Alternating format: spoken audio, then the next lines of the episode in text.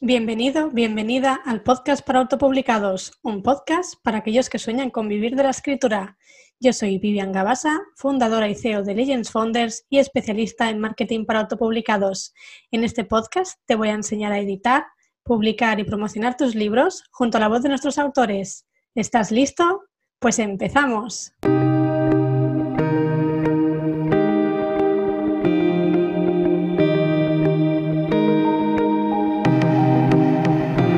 Bienvenido, bienvenida al podcast para autopublicados.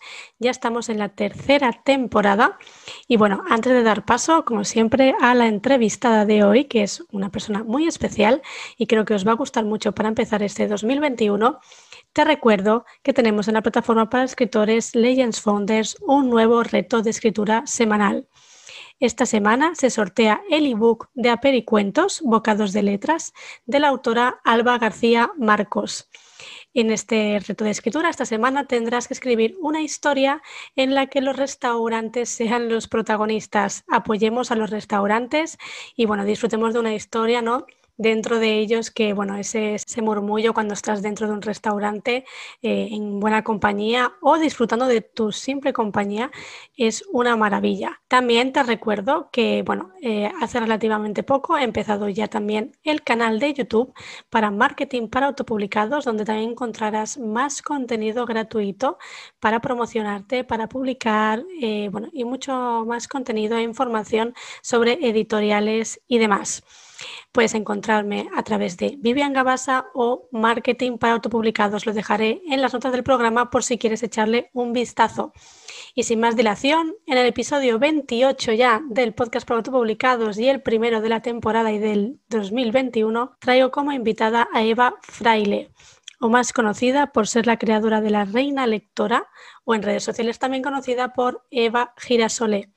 Eva es agente literario, escritora y una apasionada de casi todas las cosas de la vida.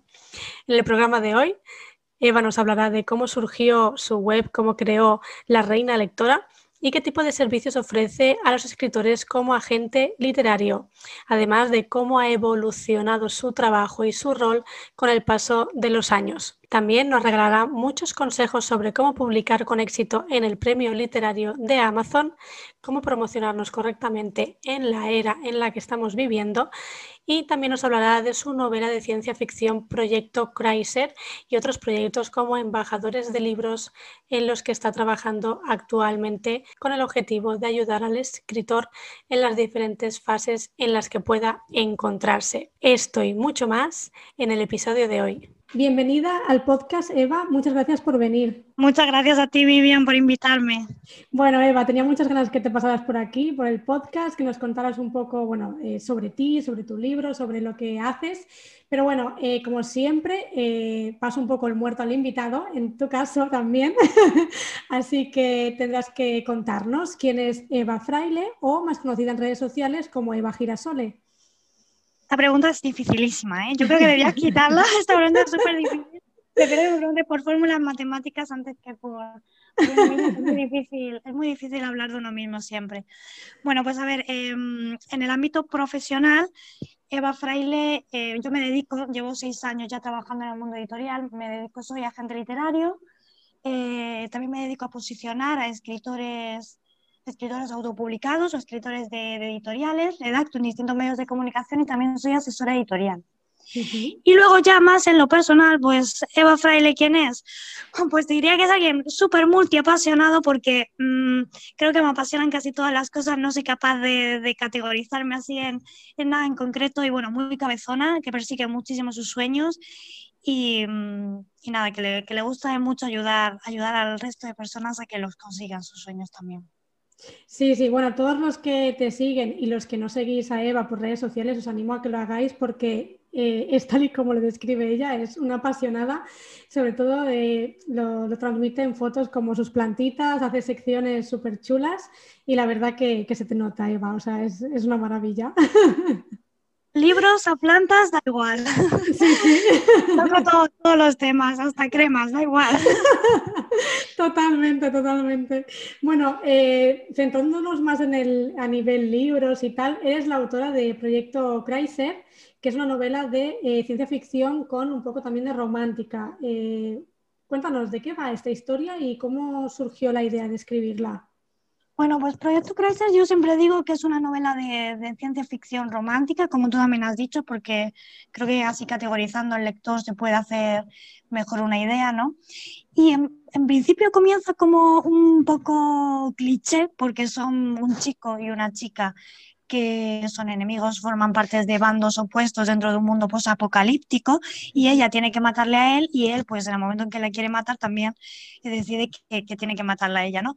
Pero enseguida, dentro de este mundo posapocalíptico, el protagonista masculino tiene otros planes para ella se la lleva, digamos, fuera de, del planeta Tierra y aquí empiezan ya a ver, pues, por qué está el planeta Tierra como está, qué, tiene, qué relación hay entre ellos y se empiezan a destapar muchas tramas, ¿no? Que no realmente siempre va a haber un tira y afloja y una tensión sexual entre estos personajes, por eso es una novela romántica, pero también hay mucho de ciencia ficción y sobre todo que también ocurre fuera, fuera del planeta Tierra. Yo creo que esto es importante decirlo por si alguien busca una novela urbana, pues no, no es la mía, desde luego.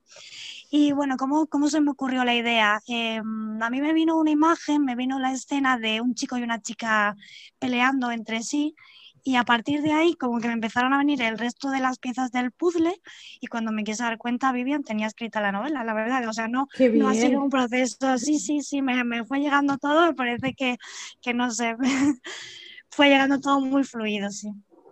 Bueno, eso está muy bien porque sí que es verdad que a veces eh, depende, ¿no? O, eres te pones a escribir y te sale del tirón, como a lo mejor te quedas estancado tres o cuatro veces y dices, a ver si consigo terminarlo. Em, está muy bien que, bueno, que además de, un romance, ¿no? En la historia y, una, y un tira y afloja y una lucha, hay unas subtramas eh, complejas eh, secundarias, ¿no? En lo que es la novela. Eh, cuando ya lo, ya lo, ibas escribiendo, ¿te iban surgiendo estas subtramas sobre la marcha? Eh, ¿Tenías alguna idea así preconcebida? A mí es que me gusta muy, bueno, la ciencia ficción me encanta. De hecho, siempre he dicho que mi primera novela tenía que ser de ciencia ficción, entonces he leído también mucho sobre ello. Y luego, aparte, todo el tema de la física cuántica, todos estos rollos científicos en plan friki, en plan amateur, porque yo no, o sea, no tengo mucha idea. Siempre he leído mucho eh, sobre esto. Y decidí que ya que estaba haciendo una novela de ciencia ficción, pues quería meter teorías que yo había leído, eh, teorías atómicas o cosas así que yo había leído, las quería meter en la novela. Entonces fui hilando un poco lo que es la historia más de ficción con todo ese conocimiento amateur friki que yo tenía para, bueno, pues pues ir hilando y también eso me ayudó bastante, el hecho de, de que ya tenía ahí conocimiento que quería un poco meter en la trama de toda esta física cuántica y demás. No, además me parece, a mí me fascina también, o sea, mm, soy como tú, que soy una principiante en estos temas, o sea, evidentemente no tengo ni idea, pero sí que es verdad que a veces me, a lo mejor engancho algún canal o algún documental o algo referente a esto y me flipa porque hay cosas súper interesantes. Y entonces, verlas documentadas realmente que, bueno, que lo has cogido, ¿no? De, de estos aprendizajes y lo has plasmado en una novela, le da esa credibilidad, ¿no crees? Sí, yo creo que la, bueno, es como un proceso de documentación al fin y al cabo, ¿no? Que te ayuda mucho a, darle más cuerpo a la novela. Hmm, totalmente. Bueno, esto es la primera parte de una biología, si no me equivoco. Eh, ¿Tendremos pronto segunda parte?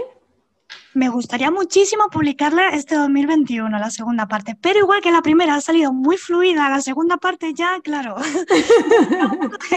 ya se te va un poco de las manos y está menos fluida, pero, pero me gustaría este 2021 como mi reto, mi reto del año, el propósito, o sea que espero que sí. Bueno, ya verás que sí. Eh, bueno, además de, escritora, les dejaré las notas del programa para todos los que queráis, eh, pues eso, ¿no? Ver el proyecto Chrysler, un poquito de qué va. Además, Eva, eh, si no me equivoco, corrígeme, lo envía dedicado y con confeti y cosas muy chulas, ¿verdad?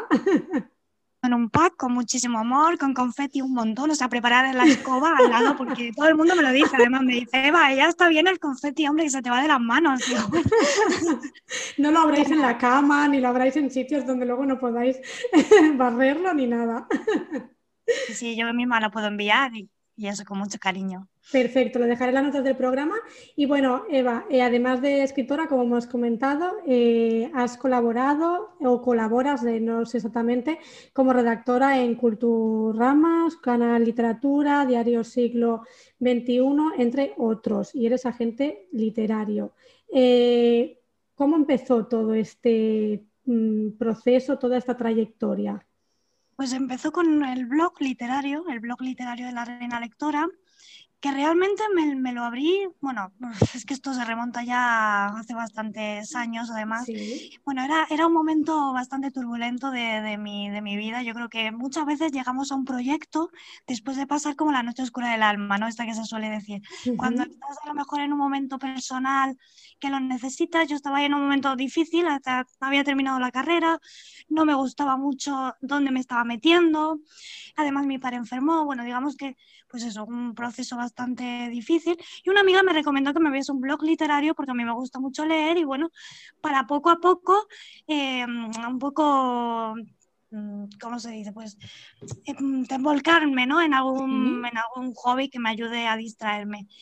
Entonces lo abrí, empecé a encontrar un montón de personas afines con mis gustos, eh, empecé a invertir muchísimo tiempo en este, en este proyecto y una gran editorial de este país, que bueno, le voy a guardar el anonimato, se fijó en mi, en mi web literaria y me ayudó a meterme directamente dentro del mundo editorial. Es decir, que eh, si no hubiera sido seguramente por esta editorial que me ayudó, que me enseñó lo que los entresijos del mundo editorial, no me hubiese decidido seguramente a tomarme esto de manera más profesional.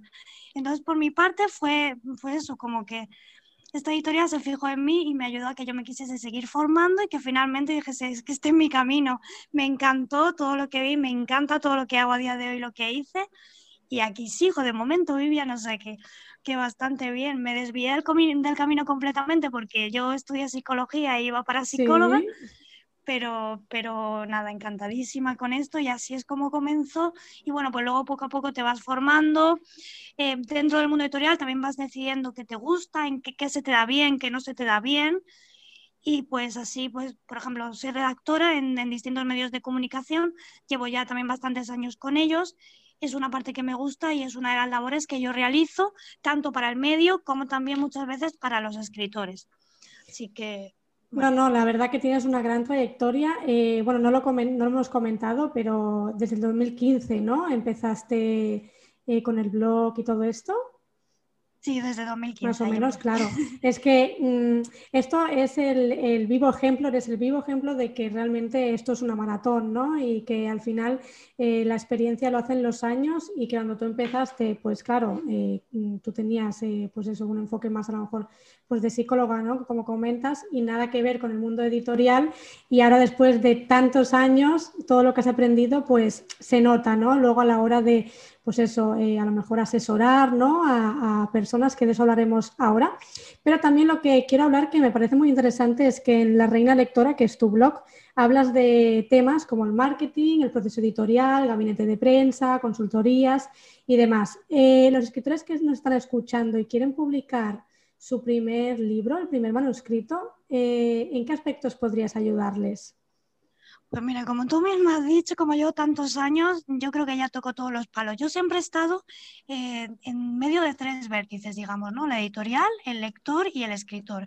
Entonces puedo ayudarle con cualquier tema que tenga que ver hacia la editorial, con cualquier tema que sea mm, íntegro, digamos, del escritor, de la autopublicación. Por ejemplo, trabajo con muchísimos autopublicados e incluso hasta llegar a los lectores, porque siempre estoy en medio de estas tres eh, esferas y me he formado en las tres esferas y he trabajado en las tres esferas y hemos conseguido éxitos y muchos avances en, en, en, estos tres vértices. Así que desde el proceso de edición, porque desde la Reina Lectora maquetamos, hacemos portadas, yo no, porque a mí todo el tema del diseño no se me da muy bien, pero bueno, mi compañero sí, se encarga de corrección, de maquetación, de portadas y luego ya pasaría yo, ya sería mi proceso de bien de búsquedas editoriales, eh, asesoramientos o directamente un escritor que necesita pues promocionarse, llegar a los lectores, en fin, mejorar su marca de autor, todos estos aspectos. Sí, todos los entresijos que la verdad no son pocos y cada uno... que...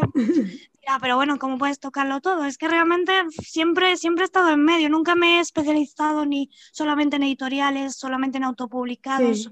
Estoy en medio y bueno, a mí me gusta, me da muchísima visión. Totalmente, totalmente. No, además me parece súper interesante que hayas tocado todas esas ramas, ¿no? Porque al final es lo que te hace, pues eso, hoy en día ayudar a ese escritor que necesita ser autodidacta, ¿no? Necesita también tocar todas esas ramas. Y al final, claro, especializarse está bien, evidentemente, pero eh, luego también puedes cubrir otros vacíos, ¿no? Que a lo mejor el escritor necesita, aunque te haya, mm, cogido tu mm, servicio, tu consultoría, para algo en concreto. Luego pueden surgir más dudas y eso está muy bien. Eh, para los que no saben muy bien qué hace un agente literario, o sea, la figura en sí, porque esto quizás nació más en el ámbito tradicional, ¿no? Cuéntanos un poco. Sí, bueno, el agente literario suele estar en el ámbito tradicional sobre todo. Eh, la imagen clásica del agente literario es el que te consigue un contrato editorial y ya está, ¿no? Ahí, ahí como que acaba, acaba la gran función del agente literario. Pero hoy en día, pues igual que un escritor ya no solamente se dedica a escribir, pues un agente literario igual, ya hemos tenido que evolucionar y un agente literario básicamente es el gestor de tus obras. Hmm. Es tu agente de prensa, es tu promotor, es tu asesor, es tu psicólogo, lo es todo. El agente literario vela un poco por, todo, por todos los aspectos de tu marca, de tus lectores, de, tu imagen, de tus redes sociales. Como tener un gestor a lo mejor que te lleva las cuentas, pues el agente literario se puede, se puede asimilar muchísimo a esta figura ya hemos evolucionado también a, cuidar de todos estos aspectos de, un escritor. Y por supuesto, pues claro, le consigue, le consigue contratos editoriales también. Desde, desde un punto de vista, Eva, eh, más personal, no tanto ahora como agente literario, eh, ¿es muy difícil conseguir un contrato editorial? A ver, en la teoría te tengo que decir que sí, porque bueno, teóricamente sí que lo es, pero es que yo en la práctica, vivía me he llevado unas sorpresas de escritores que estaban en Amazon, bueno, la trilogía Santa Manuela ha sido muy famosa, la ha editado Planeta Internacional y yo firmé su contrato editorial. Era una escritora que venía, por ejemplo, del premio literario de Amazon, que no había vendido casi nada, ella contactó conmigo para que yo la ayudase a reflotar su obra aplicamos una serie de, recursos y demás y te diría que al mes o ni siquiera al mes nos llamó la editora de Planeta Internacional para decir que quería comprar no un libro sino la trilogía entera. Ostras, qué bien. Entonces, mm, yo, claro, siempre tengo que decir, a ver, con esto hay que ir con pies de plomo, tampoco hay que ser realistas y partir desde el suelo, pero yo estoy viendo a muchos escritores que están en Amazon y que consiguen llegar a grandes editoriales y tampoco hace falta que sea un camino de fondo o que no sé, o que hagan muchísimas acciones, a veces con tocar la tecla adecuada, tú llegas a ellos. Y las editoriales están cada vez más abiertos a, dar oportunidades, no son tan, tan cerradas como parece. Muchas veces parece que las grandes editoriales solamente buscan al famoso de turno o no, realmente ellos buscan, buscan lo que les cuadre en ese momento. Yo creo que más que más que una repercusión grande económica, que claro que la quieren y por eso muchas veces editan a famosos, ellos están buscando algo muy concreto en ese momento y si tú entras dentro de eso que buscan, pues ya está. Claro. Pueden, editarte. Yo creo que esa es la clave, saber qué buscan en cada momento y si estás en su momento, pues ves para allá porque es que te pueden, te pueden aceptar. Hmm. Bueno, esto es el, eh, digamos que el principio básico de a la hora de enviar un manuscrito, sin agente literario estaríamos hablando, principalmente es que eh, yo creo que el escritor tendría que informarse a qué editorial lo está enviando, si realmente el género literario que va a enviar encaja con esa editorial y bueno, imagino que una serie de factores más. Pero explícanos, eh, ¿Qué factores crees que también debería tener un manuscrito, así a grosso modo, para que pueda encajar en formato, mm, ya hablando más bien de calidad para, para una editorial? Lo primero yo recomendaría una corrección ortotipográfica. Esto, si lo vas a autopublicar tú, siempre pasas, sueles pasar por una corrección ortotipográfica, ¿no? Pero cuando lo mandas a la editorial, como el editor luego se tiene que encargar de la corrección, muchas veces se pasa por alto. Yo creo que da muy buena imagen que tú vayas con un manuscrito muy limpio.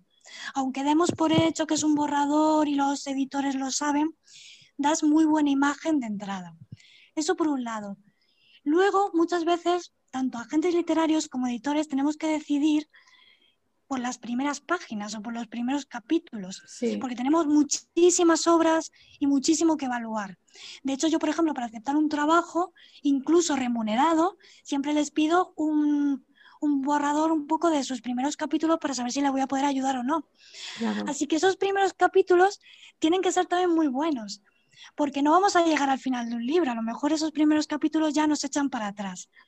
Es decir, hay que trabajarlos muchos y muy bien, ¿no? Y, bueno, pues luego, dentro del género, si has optado por un género en concreto, tiene que llevar los elementos del género típico. Por ejemplo, el año pasado, eh, Jorge Urreta también entró en, en, Grupo Planeta, ¿no? Le firmamos un contrato con Grupo Planeta. Su editora, una de las cosas que más les gustó fue que es una novela negra que tiene todos los elementos del género. Por tanto, si tú vas a hacer un género, intenta, aunque quieras innovar, que esta sería la otra parte de la cuestión, que innoves también, intenta que haya elementos concretos del género negro o del género romántico, del género que estés haciendo. Que se note que, estás tratando el género que tal, porque a los editores les sigue gustando esto mucho, porque a los, a los, a los lectores también. Y luego, pues que sea, oye, que sea original, el manuscrito es muy importante.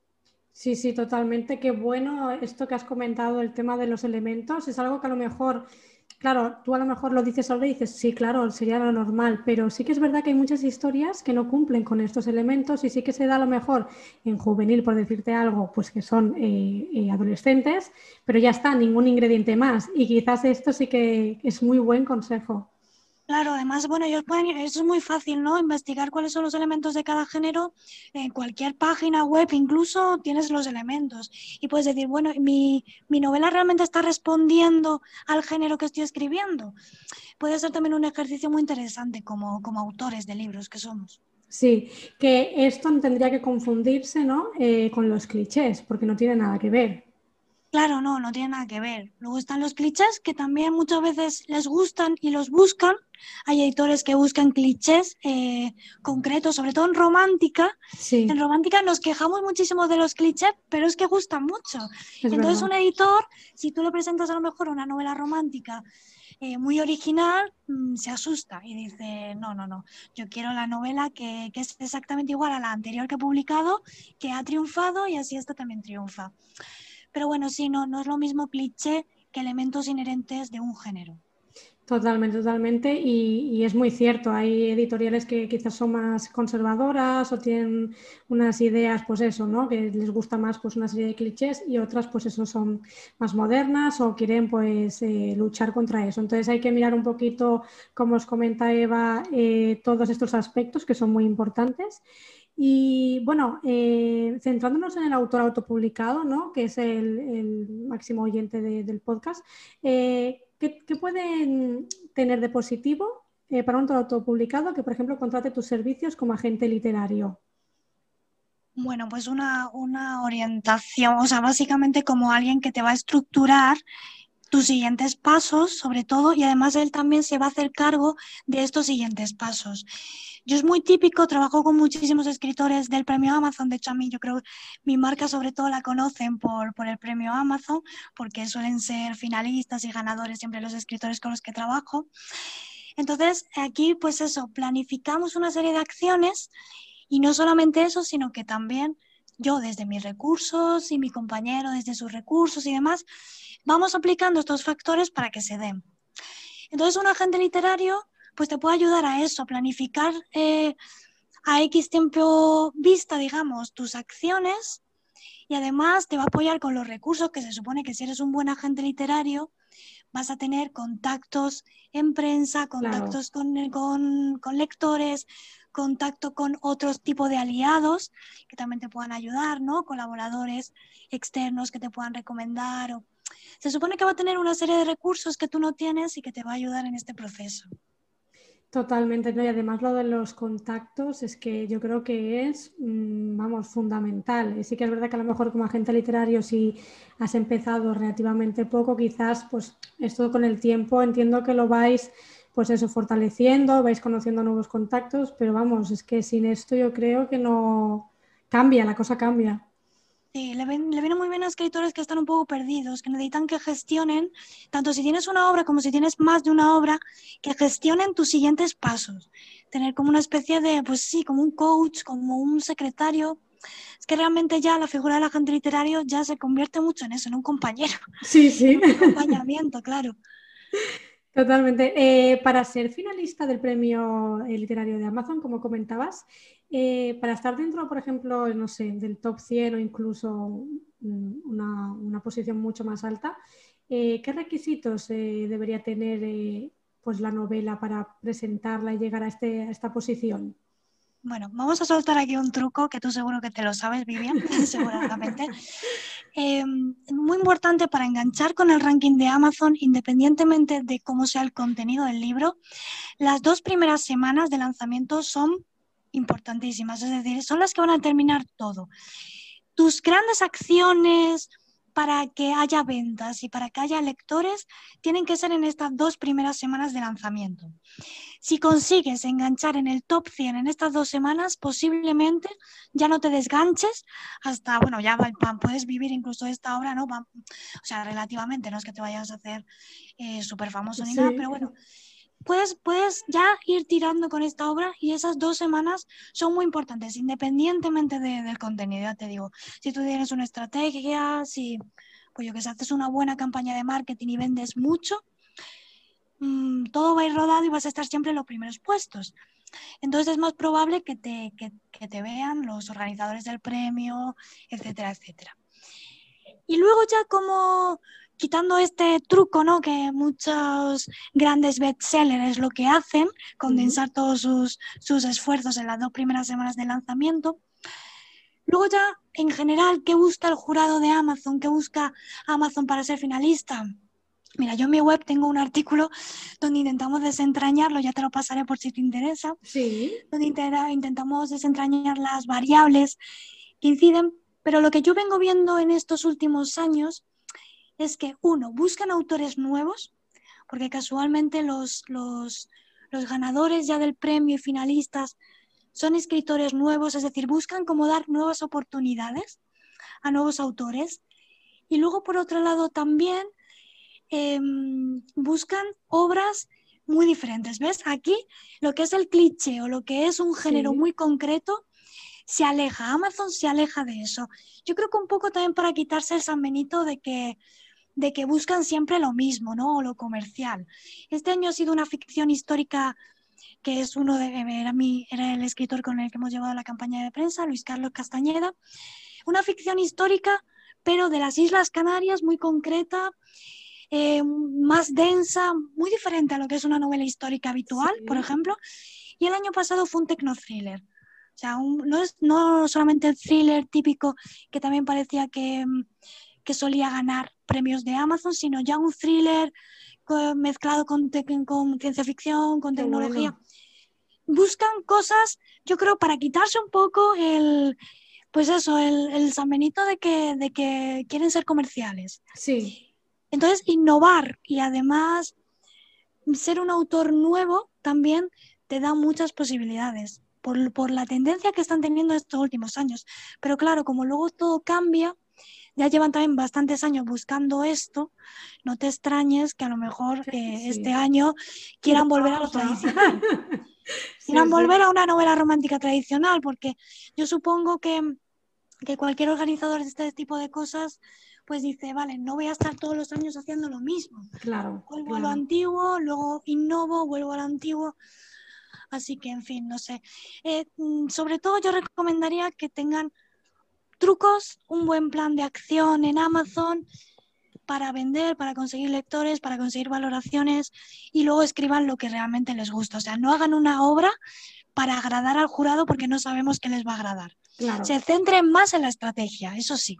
Sí, no, y además que luego, si al final acabas escribiendo algo que no te acaba de llenar o que no lo acabas de disfrutar, no se nota esa pasión, claro, es que al final no, no, no debería ser así, tienes que disfrutarlo, luego a ver, el jurado puede cambiar o no y eso ya se verá. Pero para los que están eh, interesados en esto que comentas, eh, explícanos eh, cuándo se celebra, cuándo se tiene que presentar los manuscritos y qué, qué, es lo que ganas si al final eres, pues eso, ¿no? el finalista o eres el ganador de la, del premio de literario de Amazon. Normalmente el premio literario ha sido en verano, todos los años. empezaba en junio y duraba hasta agosto. Aunque bueno, realmente hasta que no dicen quiénes son los finalistas, estás concursando, claro, y, y esto es muy importante tenerlo en cuenta, no bajar la guardia y seguir haciendo acciones. Pero este año ya ha comenzado el premio literario en mayo.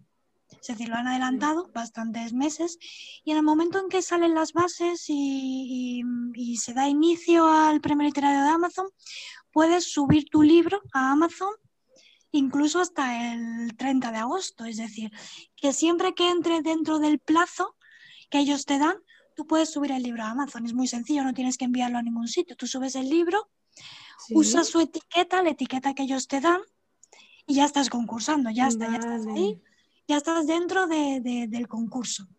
Tú entras en un ranking especial, que es el ranking del concurso, y pues mm, dentro de este ranking eh, vas teniendo unas posiciones u otras. Vale. Vale, vale. que esa, esa, sería un poco la forma de concursar.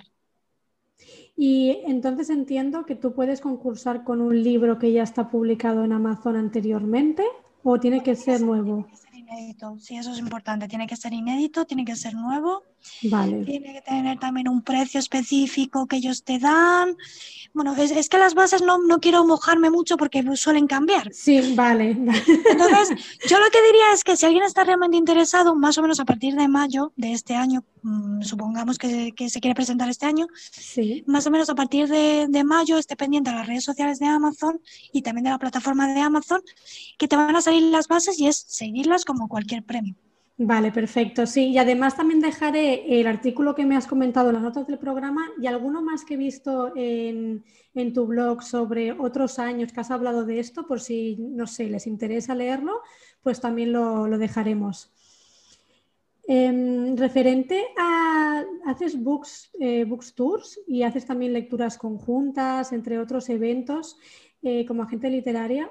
Eh, ¿Es complicado organizar este tipo de reuniones o club de lectores? Yo lo llamo sobre todo proyectos creativos. A mí me gusta muchísimo coger, coger un libro y bueno, pues, no, imaginarme claro, y ponerlo en marcha una campaña de prensa con la temática del libro. Eh, hemos hecho de todo. Entonces, eh, hemos hecho hasta fiestas de disfraces para un libro con lectores de, de, la temática del libro, ¿no? Hemos hecho de todo. Es difícil, un poquito sí, porque normalmente re se reúnen muchos lectores. Yo he tenido, he llegado a tener iniciativas de 200 lectores y de verdad que no ganaba para tiras, ¿eh? Era todos los días levantarme, gestionar, que Uf. nadie se quedase sin, claro, que nadie se quedase fuera o nadie se, se desligase ni se sintiese claro. a lo mejor que no se le está prestando tanta atención. Es mucha tarea, pero también es muy bonito, es, es muy reconfortante y aparte creo que al lector gana muchísima visibilidad y gana una comunidad de lectores que antes no tenía. Si la sabes gestionar bien, ganas una comunidad de lectores y esto es muy importante porque no sirve de nada que yo te haga una campaña de prensa o de, o de um, con lectores sí. y tú luego no sepas gestionarlos. Claro. Los pierdas, no los comentes eh, no, no, bueno, no les, pues eso, no les hagas caso. Luego al final, pues ellos se van a acabar yendo, claro. Claro, por supuesto. Eh, para novelas que, vamos, eh, hablando en plata, no las conoce nadie, que acaban de salir, no tiene más o menos tampoco comunidad hecha. Eh, ¿Cómo haces esta llamada a la no. bueno, yo me, me, me, uso mis propias redes sociales, mi, mi mail marketing, ya tengo mucha, mucha comunidad de lectores entonces, mm, no hace falta que el, que el autor tenga nada, porque vamos a usar todos mis recursos, digamos. Claro. claro. Sí, sí. O sea, que el llamamiento se hace desde mis redes o desde influencers eh, que son colaboradores míos, porque también hacemos mucho marketing de influencers muchas veces. Entonces, bueno, que vamos a usar redes mmm, distintas para poder hacerle como un trasvase de lectores a él, al autor o a la autora. Sí, sí, no, muy buena estrategia. Hablando de esto que has comentado de los influen influencers, eh, ahora están diciendo que está muy de moda o se está poniendo en auge más bien eh, los micro-influencers o eh, incluso influencers más pequeños para promocionar, ¿no? Ya sea productos, servicios o cualquier cosa. ¿Esto lo ves tú que, que está bien? O sea, colaborar con cuentas que son más pequeñas. Sí, a mí me parece estupendo. Yo colaboro con muchísimas cuentas que son pequeñitas. Mm, creo que funciona igual de bien Igual que también funciona bien los macroinfluencers. Es decir, tampoco perdamos de vista este tipo de, de influencer que venden muchísimo, muchísimo, muchísimo. Pero los pequeños, claro, por supuesto que son tus lectores, el perfil de lector que, mm, que más también va a tender a comprarte libros en el futuro. Porque un macroinfluencer quizás va a seguir colaborando contigo, pero no se va a enganchar tanto como un microinfluencer, que es que se va a hacer realmente tu lector y se puede hacer realmente tu fan. Es, más fácil conectar con ellos y con su tipo de seguidores y su tipo de perfil que con el de un macro influencer. Entonces, creo que hay que equilibrar esto. Hay que tener en cuenta los macro y los micro, todo. Totalmente. No, porque además eh, era muy interesante, lo escuché el otro día, no sé si en un podcast o en una entrevista en YouTube, que hablaban de esto, ¿no? Porque sí que es verdad que el nicho o las personas que tienen alrededor un micro influencer están más segmentadas, ¿no? Eh, son personas que realmente están ahí porque les gusta eh, tu contenido. Un claro ejemplo hablando de esto sería la nueva cuenta que te has hecho, por ejemplo, más personal. Ahí sí que tienes a más personas que se interesan por ese contenido y no como cuando crece, ¿no? Que al final hay un popurri ahí de, personas que no sabes si realmente les gusta o no lo que, lo que ofreces. Exacto. Yo, por ejemplo, esa decisión que tomé de, de hacerme un perfil más pequeño es para, es como una Diana, es todo mucho más concreto. Quienes están ahí están muy, muy interesados. Hmm. Y eso, mm, incluso, mira, pues puede ser hasta una estrategia, yo no lo hice con esa idea, pero para escritores, que a lo mejor se les ha ido de las manos ya sus cuentas, tienen 3.000, 4.000 seguidores. Sí. Puede ser una buena idea hacerse un perfil de Instagram como más privado, más exclusivo, que además esas personas se van a sentir también más exclusivas y es que esos van a ser tus fans, es que realmente quien te siga a la otra cuenta y te quiera seguir en dos cuentas, esa gente ves a fuego con ella porque son tus fans. Total. O sea que puede ser incluso una estrategia interesante que no se me había ocurrido, pero que lo mismo hasta la uso Vivian para, para recomendar los escritores, puede ser una estrategia mm, pues interesante también. Mucho, mucho. Bueno, mira, aquí de los podcasts siempre se sacan cosas y mira, ya hemos sacado una nueva idea.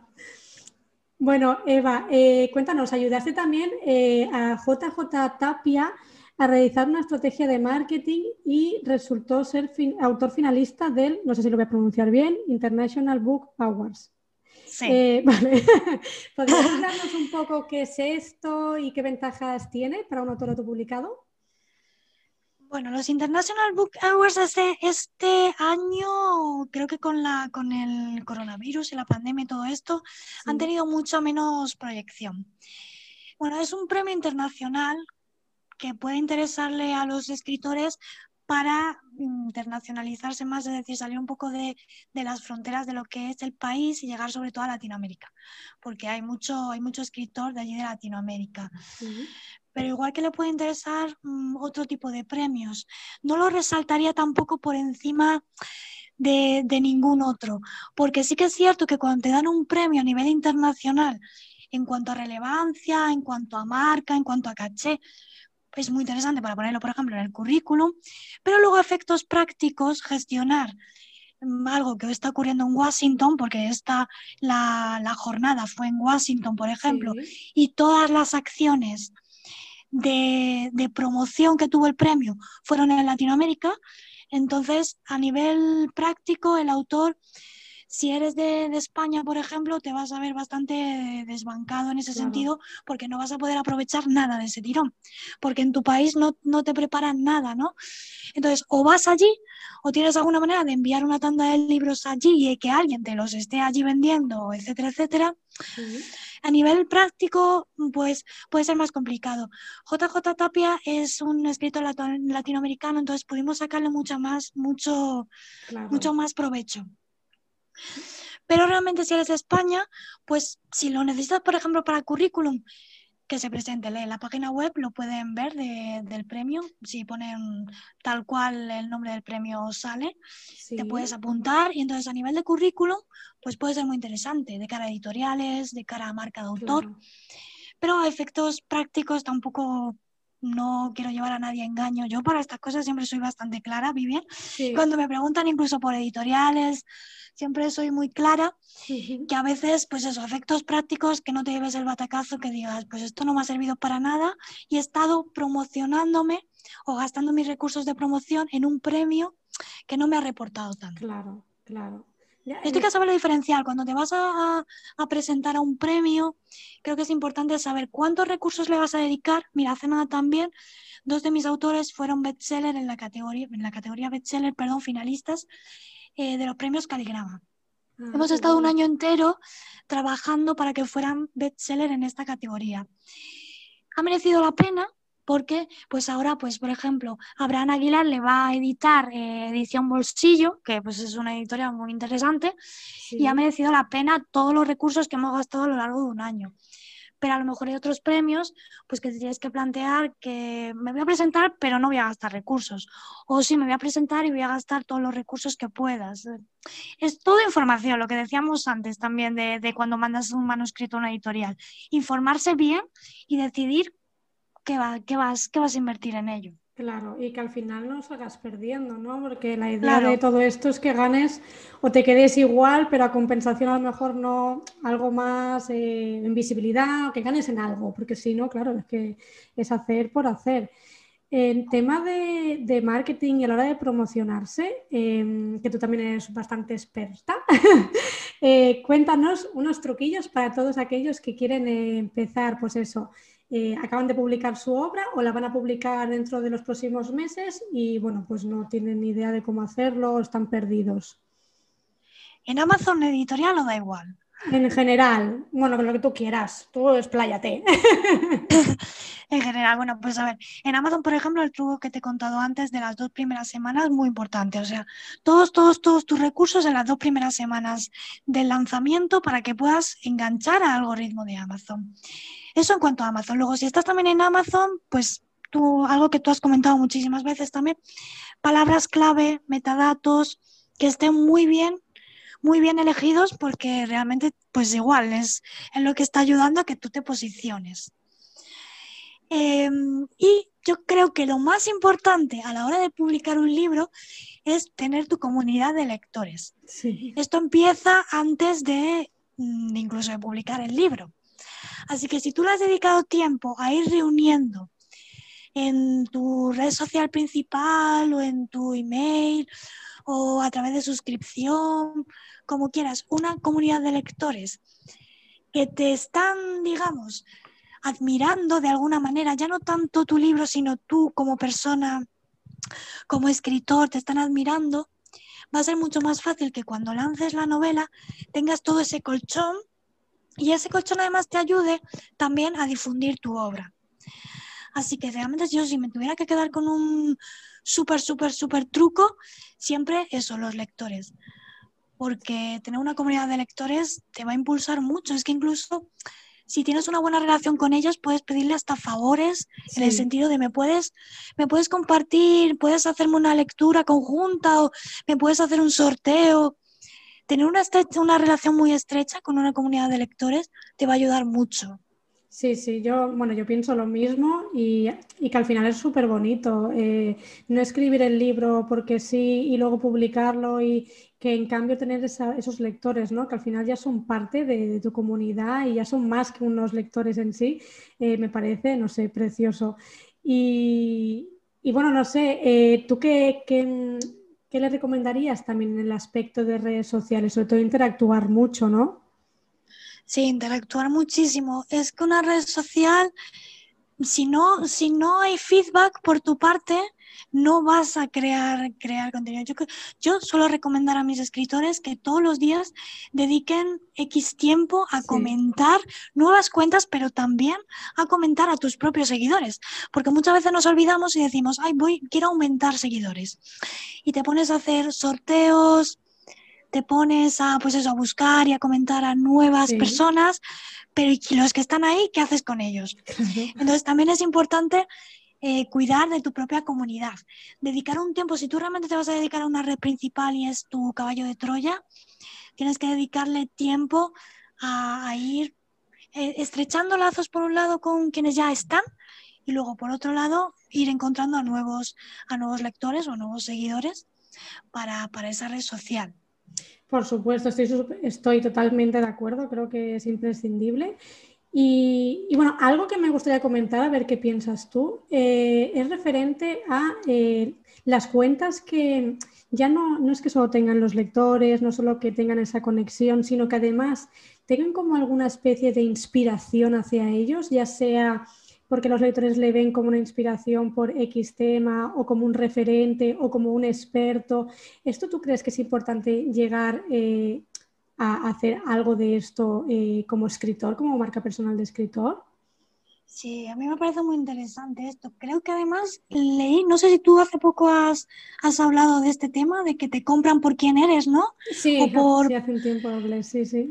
Por lo que, por lo que aportas y no, no por lo que realmente estás vendiendo.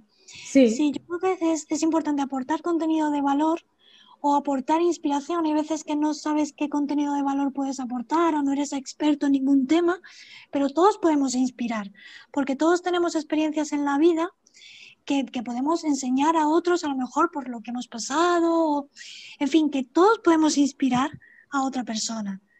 Y en este sentido, pues eh, si alguien conecta contigo a nivel emocional, va a ser mucho más fuerte que si conecta contigo a nivel pues solamente intelectual, por ejemplo, o simplemente a nivel de producto. Sí. Así que sí, sí, yo, yo recomendaría mucho que si le gusta, mira, te voy a contar una anécdota de una de mis escritoras. Sí. Llevaba, eh, bueno, también estábamos, llevábamos un tiempo trabajando para, él ya tiene una novela de fantasía.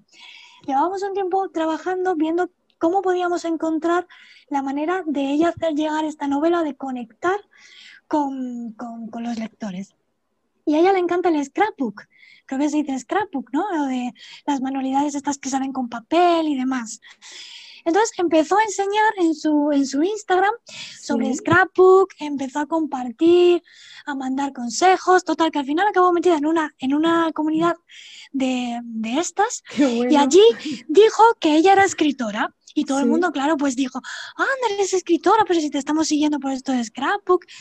Y empezó a enseñar su libro y toda esta comunidad empezó también a enseñar su libro y al final, pues que ha vendido más en la comunidad de este book que realmente fuera de ella. Qué fuerte. Entonces, es una manera de cómo tu hobby, el hobby más tonto, más remoto, más un hobby que te crees que no sirve para nada, a lo mejor, cómo puedes llegar a conectar con otros y en ese momento te puede ayudar también a, a, equilibrar tu, tu, pues eso, tus libros con ese hobby o con esa pasión.